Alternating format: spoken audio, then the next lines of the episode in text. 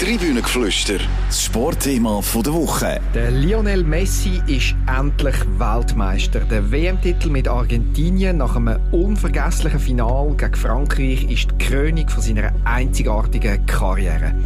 Wir fragen uns, wieso genau hat der Lionel Messi bei der Pokalübergabe ein arabisches Gewand namens Bist müssen tragen? Darf man ihn jetzt auf eine Stufe mit dem Diego Maradona stellen? Und was bleibt eigentlich von dieser Winter-WM in Katar? Die grosse Diskussion jetzt im Tribünengeflüster. Herzlich willkommen beim Tribünengeflüster, einem Sportpodcast von der CH Media Zeitungen. Mein Name ist Etienne Vuillemin und ich freue mich sehr, dass ich meine zwei Lieblingskollegen bei mir habe. Das ist zum einen der Dominik Wirth und zum anderen der Stefan Wies. Hallo miteinander. Hallo. Hallo miteinander. Ja, wir sitzen alle gebannt vor dem Fernsehen. Der letzte entscheidende Moment von der WM und dann das Bild, der Lionel Messi stemmt den Pokal in die Höhe mit einem Gewand, einem schwarzen Gewand um sich herum. Was ist da passiert, Dominik? Ja, der Emir von Katar hat sich zusammen mit dem Gianni Infantino, also vor allem der Emir, hat ja das angeleitet, aber es ist irgendwie eine gemeinschaftliche Aktion. Die haben ähm, ähm, äh, Messi ein, ein Bist angelegt. Was ist das? Bist? Das ist ein arabisches ein Gewand. Ähm, äh, wo vor allem so Würdenträger, glaube ähm, angelegt wird. Ähm, der Messi ist sicher ein Würdenträger gewesen nach dem Spiel, nach der WM und doch hat mich das irgendwie doch ein bisschen geärgert, was da passiert ist, weil ich einfach finde, der Moment von der Pokalübergabe ist für seine Karriere einzigartig. Er ist gleichzeitig der Höhepunkt von der WM. Ähm, und dass man dann den, den vereinnahmt, ähm, für ein Bild nutzt, wo man für sich selber schafft, das hat mich irgendwie geärgert, weil ich finde, das sollte wirklich im Sportler gehören und seiner Leistung. Und das ist jetzt da nicht so gewesen. Und darum hat mich das geärgert. Stefan, teilst du Dominik seinen Ärger?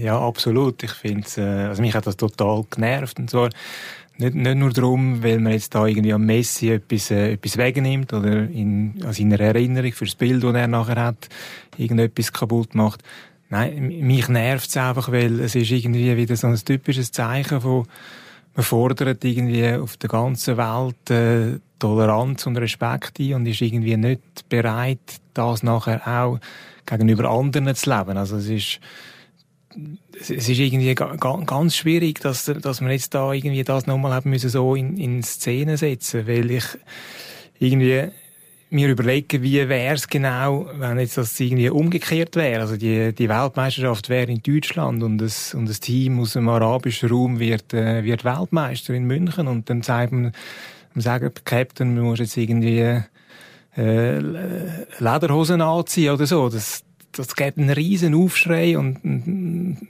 und da hat man sich jetzt einfach irgendwie zu viel erlaubt, finde ich. Wobei es der Aufschrei bei uns jetzt auch, auch gegeben hat. Ähm, ein Stück weit ist es halt einfach der, der passende Schlusspunkt für die WM, oder? Es ist da um mehr gegangen als um Fußball. Es ist ein Imageprojekt gewesen. Es ist um Bilder gegangen. Darum, dass man in 20 Jahren noch die WM dann auch mit, mit, mit dem Ausrichter in Verbindung bringt. Und das Bild, von dem ist doch sehr ein cleverer Schachzug gewesen, oder? Das Bild ist jetzt da, wo von dieser WM wo wird bleiben. Aber vielleicht ist er auch der Einzige, der in allen Zeiten oder sicher in der Geschichte bei der Pokalübergabe so ein Gewand von der, ja, wie soll man das sagen, von der Einzigartigkeit äh, trägt und, und kann man, so, kann man auch so sehen, es wird es nicht mehr geben. Der Messi wird einzigartig bleiben. Ja, ich sehe das jetzt nicht ganz so wie ihr. Also ich finde nicht, dass das Bild jetzt etwas ist, das die WM prägt. Das hat, äh, die WM hat so im Vorfeld, wie jetzt auch während dem ganzen Turnier, ähm, sehr viele starke Bilder und Momente gegeben. Und ich jetzt nicht glaube, dass das Bild jetzt das ist, am Schluss wirklich am meisten haften bleibt in den nächsten Jahrzehnten. Das ist, das ist wie ich es vorher gesagt habe, ist einfach im Moment habe ich es äh, sehr ärgerlich und, und unnötig gefunden. Aber das, dass dann da schlussendlich jetzt irgendwie ein, ein, Schatten bleibt für uns oder für den Messi oder für die Siegeszeremonie, das glaube ich dann gleich nicht. Welches ist dann das stärkste Bild jetzt von dem WM-Final, wo, wo dir geblieben ist, Dominik? Eben, für mich ist es da, weil es einfach irgendwie alles zusammenkommt, wo, wo das Turnier schlussendlich war, oder? Ähm, der Held, der Messi, ähm, wo ein Stück von dem Land halt gleich, oder von dem Ausrichter ein bisschen als Figur und er steht für den Fußball instrumentalisiert worden ist, um sich positionieren auf, auf der Landkarte. Ähm, ja. Ich finde, Schlusspfiff, Penalty-Schüsse, alle mental erschöpft mit den Kräften am Ende und dann eigentlich die Moment nach, nach, dem, nach dem Sieg von Argentinien, wo einer nach dem anderen fast so schon zusammenbricht, brüllt, am Boden liegt, entkräftet. Da die Franzosen verlieren nach einer grossartigen Aufholjagd. Da die Argentinier, wo so viel über sie zusammenbricht, ist für mich das perfekte Bild, um, um das epische Spiel zusammenzufassen, was, was man da erlebt hat an dem äh, Sonntagnachmittag bis in Abend. Ähm, unvergleichlich. Ich stelle die These in den Raum, dass in 20 Jahren das erste Bild von dieser WM, da von der Pokalübergabe wird sein und nicht das, wo du jetzt ähm, beschrieben hast, so bildhaft. Aber wir werden es sehen. Wir können uns ja in 20 Jahren nochmal treffen und eine Bilderrecherche machen. Stefan, was bleibt bei dir von dem, von dem WM-Final?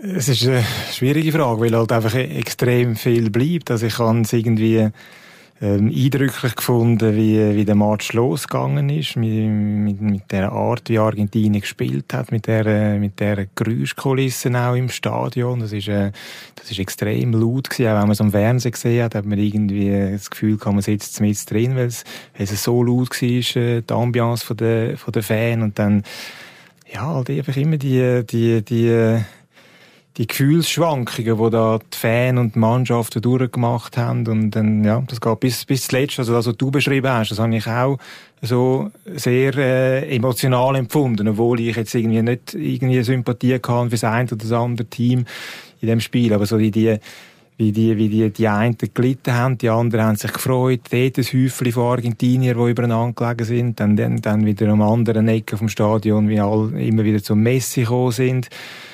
Und irgendwie, es hat dann auch dazu gepasst, dass es dann etwa eine Stunde gegangen ist, bis dann die Pokalübergabe äh, endlich äh, durchgeführt worden ist. Vielleicht haben sie noch müssen einen Best auftreiben. Ich weiß nicht, warum es so lange gegangen ist. Aber eigentlich. Ich glaube, der ist parat gelegen, lieber Stefan. aber eigentlich hat es ja irgendwie dann gerade auch noch mal ein bisschen gepasst, dass man das so richtig können auskosten, die Emotionen der Spieler. Also, es nicht gerade so hey, Klepp für 10 Minuten über die Bühne gegangen ist. Und der Herr Infantino hat es ja auch durchaus ausgekostet, die ewig dauernden Sekunden zusammen mit dem Lionel Messi. Es ist mir schon fast peinlich berührt gewesen, irgendwann mal, äh, dass er ihn einfach nicht hat gehen lassen und noch, noch wirklich jeden Moment, der irgendwie möglich ist, auskosten an, an seiner Seite. Ja, es hat ja diverse Leute gegeben, die sich an dem Abend ähm, in dem Skiwerferlicht neben äh, den Fußballern haben, haben wollen so. Das muss man schon sagen. Also das ist nicht nur der Emir von Katar und auch nicht nur der Infantino, sondern zum Beispiel der Herr Macron, der ja ähm, vom Kylian Mbappé relativ ähm, links liegen gelassen worden ist, äh, vom Deschamps auch. Aber da hat man auch gemerkt, da ist auch jemand auf der Suche nach einem schönen Sujet, äh, wo er dann heimschicken kann, äh, wo er da äh, hat seine, seine äh, Leute trösten auf dem Platz. Klartext, ist das beste WM-Final der Geschichte gewesen? Ja, ich würde schon sagen. Von, von allem, vom, vom Spielerischen, von der Dramaturgie her, kann man sich eigentlich nichts äh, Besseres äh, vorstellen. Ja. Ja, also sicher, der Beste, den ich je gesehen habe, ja. Ähm, was mich einfach so beeindruckt hat, ist irgendwie gewesen, wie sich die Argentinier immer wieder aufgerappelt haben, oder? Wenn man sich irgendwie vorstellt, mit wie viel äh, Ballast, äh, Ballast ist das falsche Wort, aber wie aufgeladen das Spiel gerade für sie war, oder? Mit der Wirtschaftskrise in der Heimat, ähm, dann mit dem Wissen und was das auch für den Captain gab, für den Messi, ähm, dann dominieren das Spiel eigentlich komplett, lassen während 80 Minuten, glaube ich, einen Abschluss zu, führen 2-0, kassieren innerhalb von, wie viele Sekunden sind es? Ich glaube 97. Äh, zwei Goal, was wahrscheinlich noch nie einem WM-Finalist passiert ist vorher. Sind dann kurz äh, unter Schock gestanden, aber nicht, nicht wahnsinnig lang. Sie sind sich dann relativ schnell wieder gefangen, gehen wieder in Führung, kassieren wieder den Ausgleich und müssen dann ins Penalty schiessen, wo ja wo man dann irgendwann das Gefühl hat, ja, vielleicht fängt in den Kopf an zu arbeiten. Hey, wir sind so nah dran gewesen, wenn wir jetzt da verlieren, gehen wir als die Helden von Doha in die Geschichte, die, die es geschafft haben, zum da noch vergeigen beim letzten Spiel oder beim grossen WM-Final von Messi. Und sie sind, haben da alles irgendwie geschafft, um da abschütteln und die vier Penalty versenken. Und ich muss sagen, da hat mich wahnsinnig beeindruckt. Also mental ist da eine riesen, unfassbare eine Leistung. Leistung ja. Wir haben es ja noch gehabt, wir haben, darf man glaube so offenbaren, wir haben ja gestern das Vergnügen gehabt, miteinander das im Büro zu verfolgen und zu besprechen und zu beschreiben auch, die, das Final und irgendwann hast du übergeschaut zu, zu uns und gesagt, geht jetzt das wirklich einfach so leicht ohne Drama? Es ist 2-0 gestanden und mir ist so vorgekommen im Nachhinein, ab dem Moment, wo du das so gesagt hast, ist das Drama so langsam aufgezogen. Ähm, ich würde nicht sagen, es hat sich angedeutet, dass die Franzosen noch, noch zurückkommen, aber der Wechsel vom, der Doppelwechsel von Didier Deschamps neu in der ersten Hälfte ist ein erster heftiger Weckruf. Es ist, äh, dann kommt die Auswechslung von Angel Di Maria, die Umstellung von den Argentinier und man fragt sich so, passiert doch noch irgendetwas?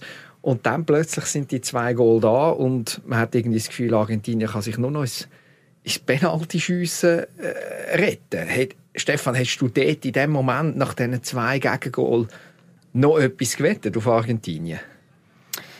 Ähm, nicht mehr viel eigentlich, aber ich hätte noch schnell etwas anderes sagen wenn Ihr habt das gesagt, offenbar die Schlussphase bis zum Anschlussgoal für Frankreich, so ein bisschen die Frage war, ja, geht es jetzt einfach so zu Ende, ohne Drama? Und ich habe es irgendwie, ähm, ich habe das Finale auch so dramatisch gefunden. Und zwar, es wäre für mich, wenn es einfach bei dem 2-0 geblieben wäre, wäre es irgendwie gleich auch ein Drama gewesen, nämlich ein Drama, wie, wie die Franzosen einfach chancenlos durch den Final durch, durchgetragen, sich sicher oder, oder, oder durchgetragen werden. Also, weil wir ja, jetzt irgendwie einen Monat lang haben wir immer davon geredet, ja, die Franzosen sind eigentlich die beste Mannschaft, die können wahrscheinlich noch mehr, wenn sie dann mühen und, und dann sind die irgendwie einfach wie, wie, wie perplex gewesen, wie, wie fast ein bisschen, fast wie geschockt während dem ganzen, während dem ganzen Spiel und das hat mich dann auch wieder irgendwie wie ein, äh, an ein Drama erinnert. Also ich, ich habe eigentlich das Final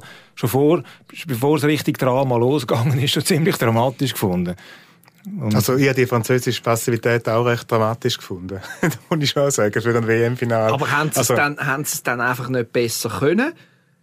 Ist, ist es eigens zu sagen oder, oder liegt es auch einfach daran, dass der Lionel Scaloni, der argentinische Trainer, eigentlich mehr einen, einen taktischen Masterplan auspackt hat, mit der Maßnahme, Angel Di Maria den linken Flügel zu stellen, Frankreich so überrascht hat, dass, dass, dass es einfach wie nicht besser gegangen ist. Also er ist sicher nicht in vielen äh, von diesen Aufstellungsprognosen vor dem, äh, vor dem Finale auftaucht, der Di Maria, oder? Ähm, ja, also ich glaube, da hat er den Deschamps schon ein Stück weit äh, überrumpelt mit dieser Massnahme. Und es ist ja dann auch der Di Maria gewesen, wo vor dem 1-0 gefault wird, wo das 2-0 selber erzielt, wo eigentlich permanent anspielbar war auf dieser linken Seite, wo vom Messi auch immer wieder gesucht worden ist. Also würde man schon sagen, dass Scaloni hat in dem Final sicher dem Deschamps ein Stück weit den Meister gezeigt und ja auch schon vorher ähm, zeigt, dass er die Mannschaft sehr gut kann oder den umgebaut hat, oder nach dem Start, nach der Startniederlage, ähm, wo der Alvarez ja noch nicht dabei war. Äh, der Alvarez ist gestern in meinen Augen einer der überragenden Spieler gewesen, wie der die Verteidiger permanent plagt hat, wie der ohne Ball unterwegs war. Ähm, also sehr beeindruckend. Hat es einen Moment gegeben, in diesem Turnier jetzt als, als Ganzes, Stefan, du hast gesagt, die Franzosen hast gedacht, da hat man immer geredet, sind die beste Mannschaft. Hat es einen Moment gegeben, wo man gemerkt hat, ja, die Argentinier haben das Zeug, den Titel zu gewinnen? Ja, den Moment hat es ähm, für mich eigentlich gegeben nach dem, nach dem Viertelfinalsieg. Gegen wo's, Holland? Wo's gegen Holland gewonnen haben. Dort habe ich vor dem Spiel auch eher ich kann nicht, nicht sagen, Holland sei für mich der Favorit gewesen, aber ich hätte dort schon schon gedacht, dass es wäre ein ausgeglichenes Spiel, als es dann eigentlich schlussendlich war. Es war dann ein bisschen verschuldet von, Eigenverschulden von den Argentiniern, dass sie dort überhaupt noch in die Verlängerung beziehungsweise Penalty rüssen müssen. Aber dort habe ich so das erste Mal, nach, wo sie im Halbfinale gestanden sind, gedacht, mal, Das, äh, das, das kann, das kann lange. Vor allem auch, weil man irgendwie dann gemerkt hat, ähm, hat das sogar da in der Schweiz gespürt, mit was für äh, Leidenschaft äh, die Mannschaft unterwegs ist und mit wie, wie die vom, vom Publikum in den Stadien auch getragen wird. Und das, und da weiss man halt, dass solche Sachen dann schon auch noch entscheidend können sein bei so einem Turnier. Weil wenn man einfach die Mannschaften an sich anschaut, sind natürlich die Franzosen besser besetzt gewesen. Also nach wie vor, auch, auch mit ihren Ausfällen. Wenn man wahrscheinlich würde es ein, ein Eis zu Eis schauen, Position für Position, dann, man, dann gibt es wahrscheinlich vor dem Finale ein, weiß auch nicht, ein 7-4 oder 8-3 oder sogar 9 zu 2 zugunsten von Frankreich. Aber eben, es hat sich wieder mal gezeigt, dass allein ist nicht einfach äh, der, entscheid entscheidende Faktor. Ja, und, und der Viertelfinal gegen Holland ist ja wie eine Art ein, ja, schon der Vorbote vom, vom Final, wo Argentinien muss sich überwinden nach einem vergehenen 2-0 durch die Verlängerung quälen und Penalty schiessen, wo, wo der Druck schon enorm wird. Wenn man auf Brasilien schaut, stellen wir fest, das hat nicht jede Mannschaft, nicht jeder Favorit so gut geschafft.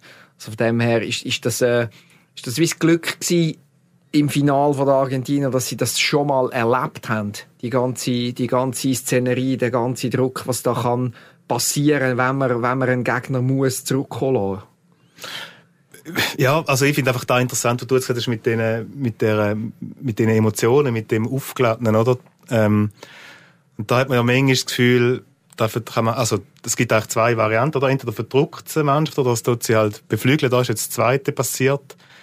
Ich habe noch nicht so abschließend verstanden, was das braucht, dass dann eben das positiv, den positiven Effekt hat. Ähm, weiß auch nicht, was das da ist. Ist da irgendwie äh, der Trainer, der da noch irgendwie dann richtig steuert? Oder wie kann man die, die Emotionen für sich nutzen? Der, der Pathos, der da mitschwingt? Ja, es, ist, es, ist, wie macht es ist eine spannende Frage, weil ich komme wieder mit Brasilien, oder? Time WM Brasilien 2014, der Neymar fällt aus, weil er von, ähm, im Viertelfinal gegen Kolumbien ähm, so hart gefällt wird, dass er sich äh, glaube, ein, ein Rippi oder ein Lendenwirbel äh, gebrochen hat und dann kommt Brasilien mit einem, mit einem äh, unfassbaren Pathos und völlig übertriebene Emotionen in der Halbfinale gegen Deutschland und, und geht mit 1-7 unter. Und jetzt da, wenn ich den Weg von Argentinien verfolge, die Niederlage zum Start gegen Saudi-Arabien, alles schlecht und schlimm und Katastrophe schon vor dem zweiten Spiel gegen, gegen Mexiko und auch sonst und es nimmt immer Tränen, egal in welchem Moment. Also ich habe kein Spiel von den Argentiniern jetzt erlebt, ohne dass es irgendwo Tränen gibt und alles ist so aufgeladen, dass ich irgendein gestern gedacht habe, ja, wird es dann irgendein zu viel? Also eben die Emotionen sind wieder übertrieben gewesen, wie die Brasilianer, schon, oder? genau, aber mit einem komplett äh, unterschiedlichen Ausgang. Also es ist schon faszinierend, manchmal, äh, manchmal kann man es auch einfach, glaube nicht erklären. Ja, Fußball. kann es nicht erklären. Aber vielleicht ist es der Messi, oder? Vielleicht ist da irgendwie der, der Faktor Messi, den wir da noch einwechseln jetzt, oder? Gut. Ist er, ist er auf der Ebene von Diego Maradona? Stefan? Äh, ja. Wobei, muss immer da, bei diesen Vergleichen ist es immer schwierig. Es gibt irgendwie muss immer verschiedene Ebenen anschauen. Also, wenn man, äh, wenn man nur auf die, auf die Trophäensammlung anschaut, kann man sagen, ja, ist er jetzt eigentlich, ähm, hat er den Maradona überflügelt. Ähm, gewisse Persönlichkeitsstrukturen äh, sind dermaßen anders, dass er wahrscheinlich nie wird in den legendären Status kommen, wie es der Maradona war und auch nach dem Tod immer noch ist. Und rein Fußballer ist das, ja, sollte man eigentlich in einer seriösen Diskussion eigentlich eh aussen vor lassen, wenn man so äh, Generationen miteinander äh, vergleicht. Also kann man höchstens sagen, ja, also wenn man ja so davor redet, dass der Fußball immer besser und schneller und athletischer wird, dann muss man logisch sagen, dass Top, der Topspieler von dieser Generation logischerweise besser ist als der Topspieler von der letzten und der vorletzten Generation. Aber eben, es ist halt einfach, man kann es nicht vergleichen. Der sind, sind wir uns einig, dass dank dem Titel unsere relativ schwierige Diskussion erspart bleibt, nämlich dann, wenn der Messi unvollendet geblieben wäre, im Vergleich mit dem Maradona, wo der Titel, der WM-Titel geholt hat für Argentinien, dass es dann könnte schwierig werden. Also ich sehe es eher so, wenn er den Titel nicht geholt hätte, wäre er immer im Schatten von Diego geblieben.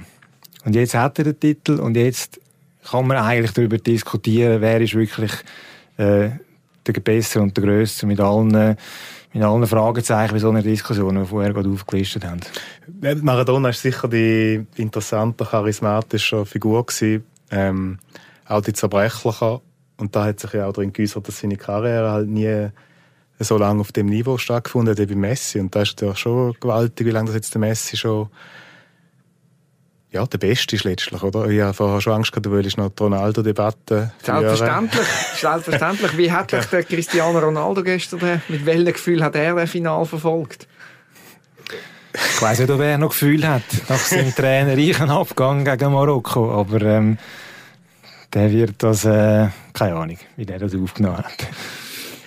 Ich gebe dir wieder das Wort. Du hast wollen, die Diskussion vermeiden, oder? Ronaldo, Messi. Ja, nein, also mein, eben für mich ist da schon länger klar, dass die zwei zwar bezüglich ihrer harten Zahlen auf einem ähnlichen Niveau operieren, aber ich glaube, auf dem Platz sind schon noch ein bisschen, ist der Messi schon der Spieler, der mehr mehr Dimensionen aufweist. Das ist für mich überhaupt nicht klar gewesen. Also zumindest bis gestern ähm, Sonntag bei dem, zu, bis zu dem WM-Final ähm, finde ich gibt es Argumente, wo, wo auch für den Cristiano Ronaldo sprechen. Ich teile Stefan seine Meinung, dass man nicht muss Generationen weit weit zurück äh, vergleichen, aber ich finde jetzt ohne den WM-Titel könnte man nicht einfach äh, guten Gewissens sagen, der Messi ist so viel besser als alle anderen, inklusive Ronaldo. Aber seit dem, seit dem ja, beeindruckenden Run jetzt von von Argentinien, von ihm zu dem, zu dem WM-Titel, ist das für mich ein, ein gewichtiges Argument.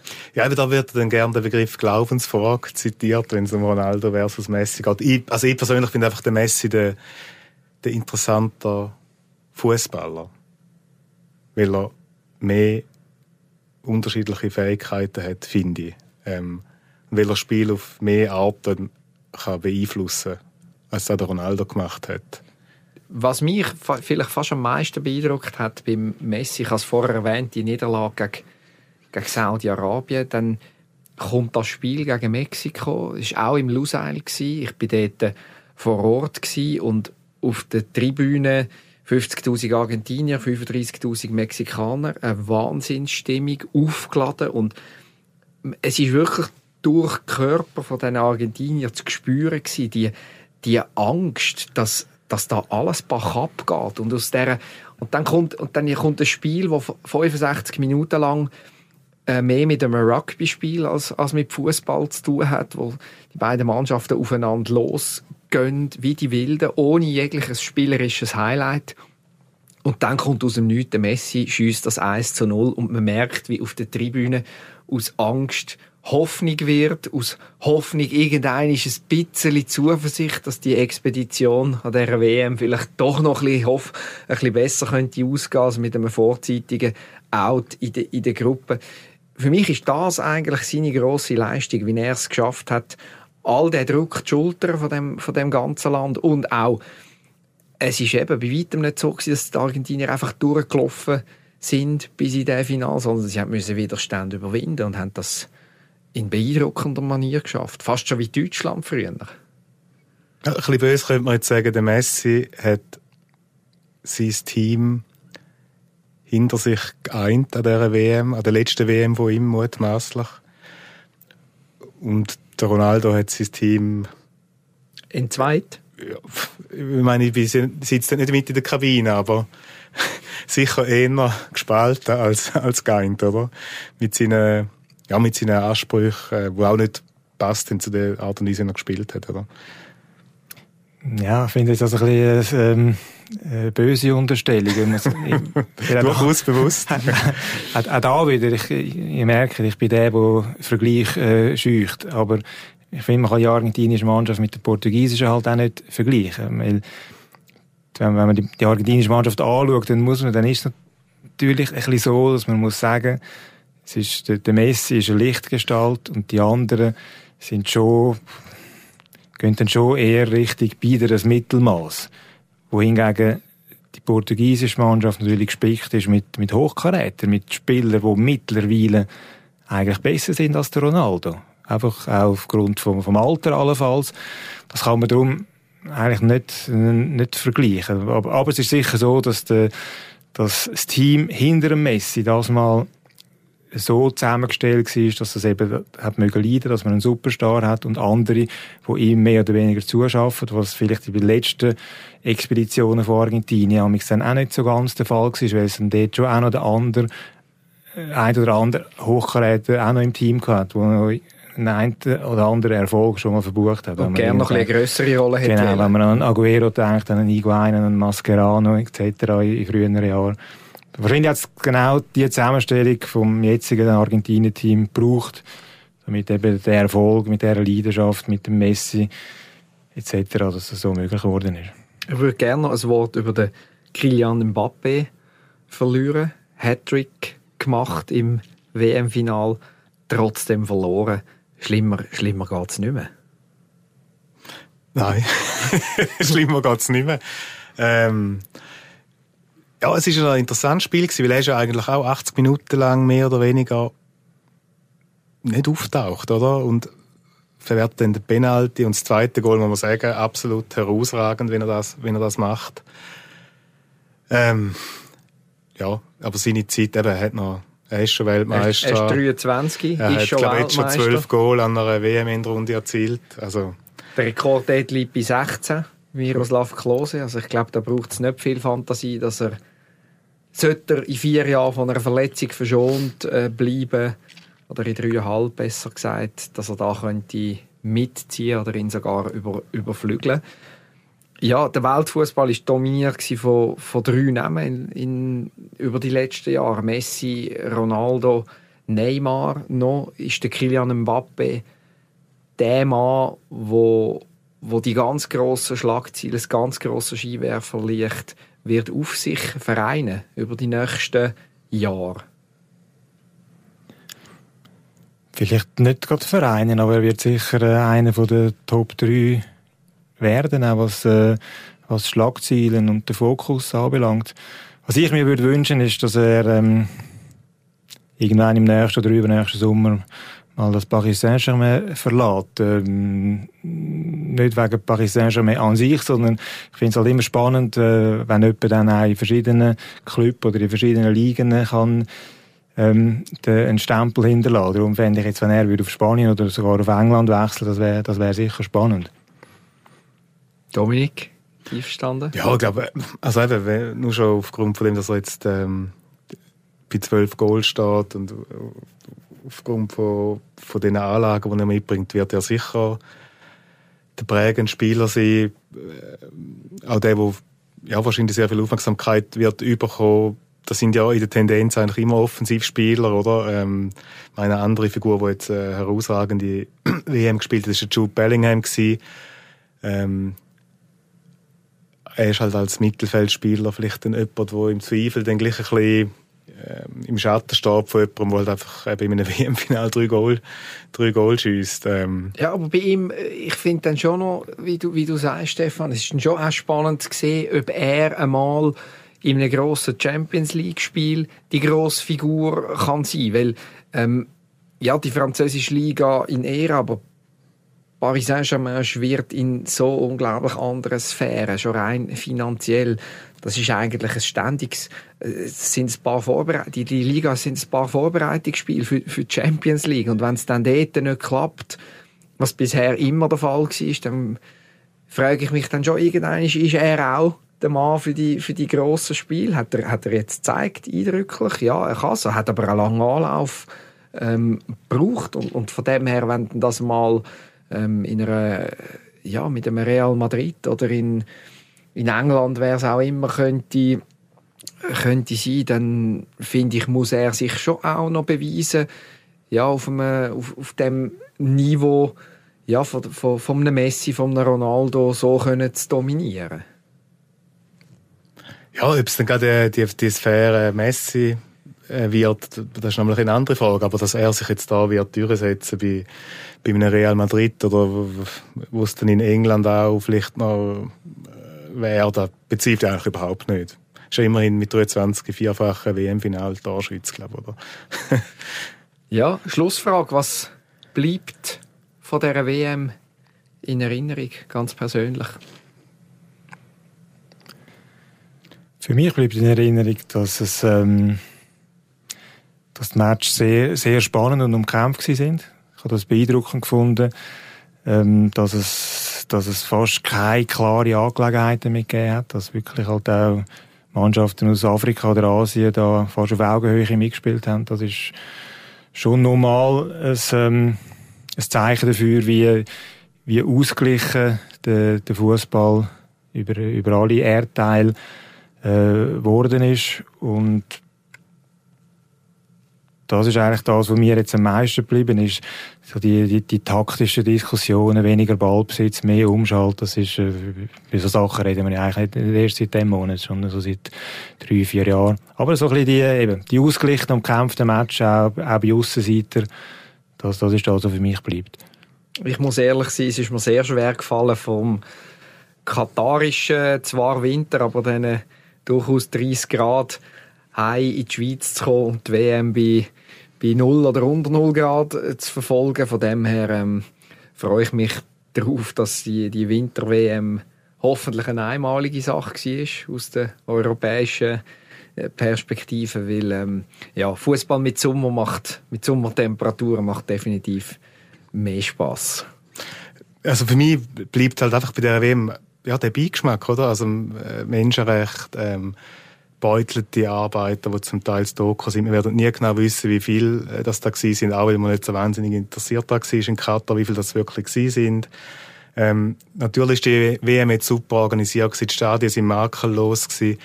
Aber von dem darf man sich nicht blenden lassen, weil da ist eigentlich genau das Kalkül dahinter, oder? Zum das dann, ähm, zum die Inszenierung quasi, ähm, äh, zu nutzen, oder? Und darum, ja, ähm,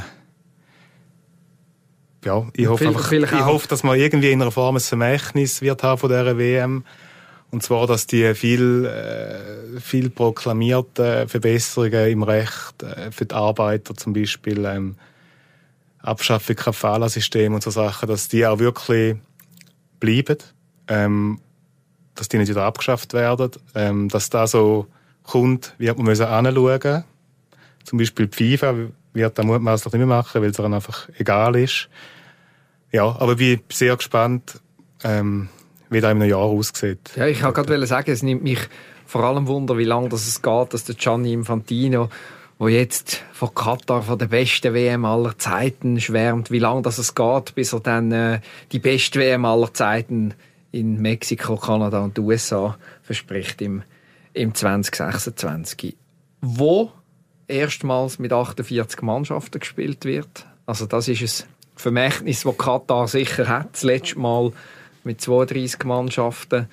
Ähm, ja, zumindest da ist ja zu befürchten, dass wir uns noch werden ersehnen, dass wir wieder mal so ein Turnier wie in Katar hätten, rein auf, auf dieser Ebene. Ja, und, und verteilt auf ein Gebiet, das grösser ist als äh, ganz Europa. Das ist auch noch irgendwie, das muss man dann auch wieder mal, oder spätestens dann auch thematisieren. Also, wenn man jetzt sehr kritisch auf Katar geschaut hat, aus, aus, aus anderen Gründen, ist, ähm, ist so, wie die, die WM in vier Jahren, oder dreieinhalb Jahren sich präsentieren, in meinen Augen dann schon auch problematisch, wenn man irgendwo zwischen der Mexico City und Kanada spielt und zwischen der Ost- und Westküste in den USA 48 äh, Mannschaften durch, äh, durch den Kontinent jagt in, im Dreitagesrhythmus. Also da, dort werden wir dann auch genau müssen anschauen und, und kritisch sein, ähm, auch wenn es eine WM ist, die in unserem Kulturkreis und in der westlichen Welt stattfindet. Wir werden auch sehr viel Spiel müssen schauen, oder wie viel werden da? Also, das ist noch nicht einmal klar. Der Modus, ah, der Modus ist, ist, ja genau. Das ist, äh, die Dreiergruppe hat, glaube jetzt sogar die FIFA gemerkt, dass da ein gewisses Risiko gibt für, für Absprachen.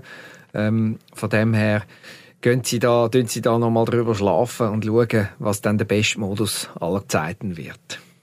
Für die beste WM aller Zeiten. Genau, genau. ja, das ist es für diese Woche mit dem Tribünengeflüster. Wir danken euch allen da draußen ganz herzlich für, fürs Zuhören. Zum Schluss wünschen wir euch jetzt schon erholsame Festtage und hoffen natürlich sehr, dass wir es auch im neuen Jahr wieder auf, äh, auf eure Liste der Lieblingspodcasts schaffen. Die nächste Episode vom Tribünengeflüster kommt ein bisschen später, nämlich erst am Montag, 9. Januar. Bis dahin werden wir uns auch Mühe geben, noch ein Energie zu tanken. Danke vielmals fürs Zuhören und tschüss zusammen. Tribünengeflüster, das Sportthema der Woche.